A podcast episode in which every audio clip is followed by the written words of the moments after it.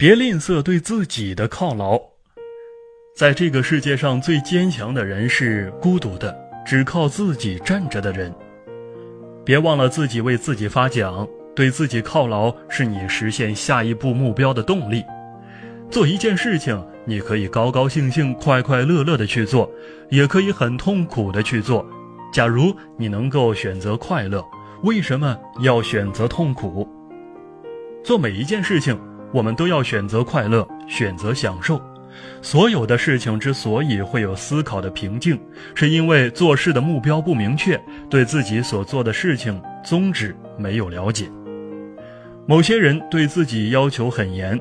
他们在遇到失败或失意的时候很难原谅自己，许多人都是这样，给自己设定的标准很高，结果没办法达到那样的标准，给自己定下了很高的标准，需要有适当的平衡，那就是让自己快活一下，适时的奖励一下自己，享受一下人生。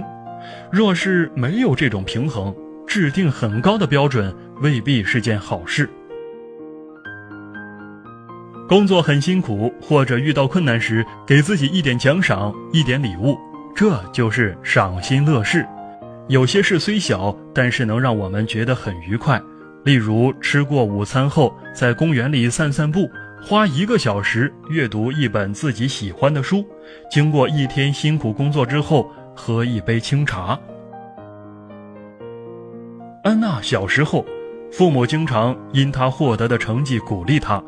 帮母亲做了一点家务，母亲就会笑着奖给她一颗糖。读书时，每次考了高分，父亲也会不时拿出点奖品作为奖赏。那时候，安娜经常会为了得到糖果、玩具等而主动的做家务，努力学习。后来，她不再依赖父母的奖励，而是不断的自己奖励。大学毕业后，安娜所在的单位资不抵债，宣布破产了。有很长的一段时间，他因为胆小，怕面试时用人单位对自己说 “no” 而待在家里。几个月过去了，安娜无所事事，父母用微薄的工资来养活他这个已成人的小孩。有一天，安娜对自己说：“如果今天我去两家公司应聘，回家时就给自己买下那条心仪已久的长裙。”她做到了。记得当时。他是用向母亲借的钱来完成对自己的承诺的。一个星期后，他居然同时收到那两家单位的用人通知。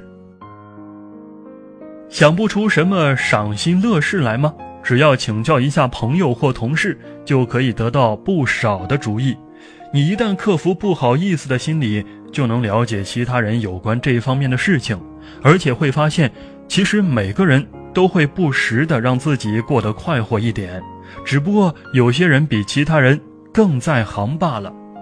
没关系，实行的次数多了以后，你也会很在行的。